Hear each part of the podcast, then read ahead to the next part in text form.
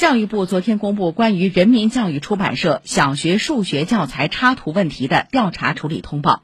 教材插图主要存在三方面问题：一是不美观向上，与立德树人根本要求存在差距；二是不严肃规范，个别插图甚至存在错误；三是不细致准确，部分插图容易引人误读。同时，也发现网上传播的一些问题插图并非人教社小学数学教材插图，有关部门已将其列入全面排查整改。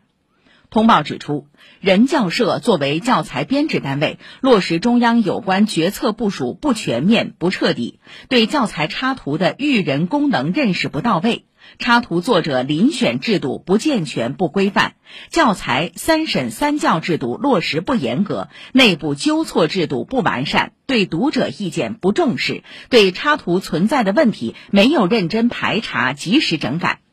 教育部教材局在组织专家开展教材审查时，指导不足、监督不够，对教材问题排查整改工作督促不到位。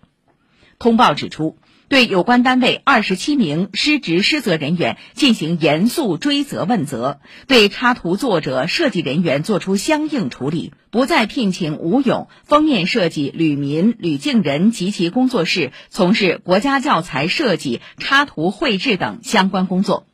此外，按照教育部要求，人民教育出版社从五月下旬启动，并于日前完成小学数学教材插图重绘工作，将全力确保九月新学期课前到书。